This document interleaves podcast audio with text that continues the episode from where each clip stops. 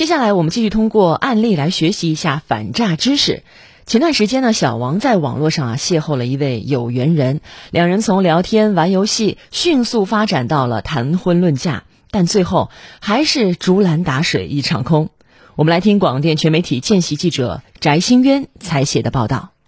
去年国庆假期，小王在交友网站上收到一位女孩佳佳发来的好友申请。对方自称是一名模特，聊了不久，小王就被这位善解人意的佳佳打动了。很快，两人就确定了情侣关系。开始就是说生活中也见不了面，然后对吧？然后平时他也在玩游戏，然后就可以跟他一起玩。佳佳说，一款游戏里男女角色可以结为夫妻。他暗示小王，如果两人能在游戏里结婚，那在现实中结婚也不是问题。于是，求爱心切的小王在短短一周里就在游戏里充值了四千九百元，在游戏里与佳佳结为夫妻，一起玩。关键是，他充完以后又跟我说，他说错了，要倒过来再充一遍，说要先从六二八呃六四八开始充，我就感觉不对劲了。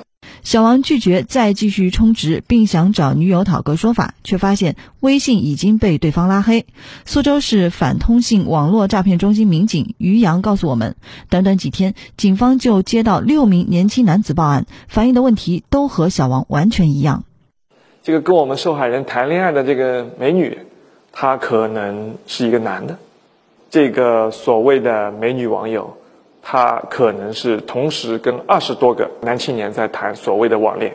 姑苏法院刑庭法官助理陈万科介绍，今年年初，苏州警方在广东某公寓内抓获了包括主犯林某在内的数十名诈骗团伙。从怎么样一步步的吸引被害人，呃，跟他谈恋爱、玩游戏，到后面充值，甚至到最后被害人报案之后，他们有专门的话术本，呃，对于啊游戏玩家。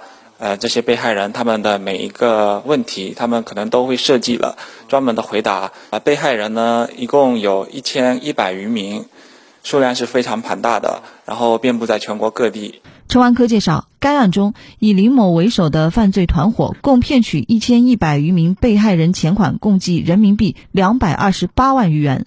经过审理，林某因诈骗罪被判处有期徒刑十二年，并处罚金人民币二十万元。其余被告人也被判处了相应的刑罚。对于网上交友、征婚等活动，要保持谨慎的态度。一旦涉及到充值、转账等活动的时候，务必要仔细的核实。如果发现自己被骗了，要及时的报案，呃，并通过法律的途径来维护自身的合法权益。